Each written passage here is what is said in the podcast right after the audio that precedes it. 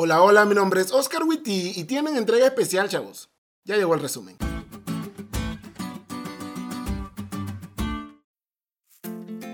Feliz sábado, chavos. Esta semana aprendimos mucho con la lección. Recibí un mensaje de varios de ustedes haciendo preguntas y me decían que tenían la lección y la Biblia en la mano y no hay mejor manera de estudiar la lección que esa.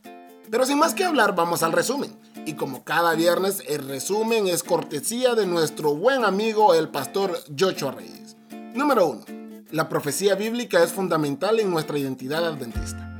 Creemos que no somos una religión más, sino un movimiento profético basado especialmente en la Biblia.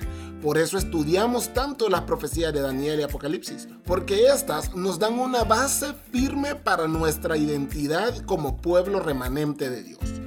Número 2 el principio fundamental de día por año es clave para interpretar la profecía.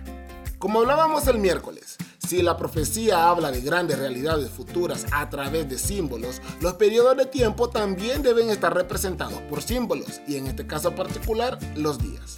Entender que en la profecía bíblica un día equivale a un año es fundamental para entender el alcance y la magnitud de la profecía en la historia. Y número 3. A través de la tipología, Dios manifiesta su intenso interés de darse a conocer a nosotros. Dios es el mejor maestro de la historia y la tipología es una muestra de ello.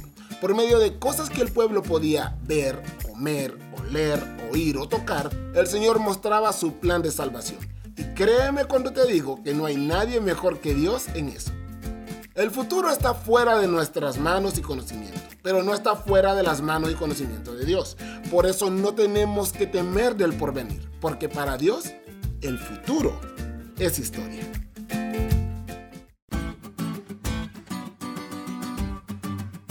¿Te diste cuenta lo cool que estuvo la lección? No te olvides de leerla y compartir este podcast con todos tus amigos. Es todo por hoy, pero mañana tendremos otra oportunidad de estudiar juntos.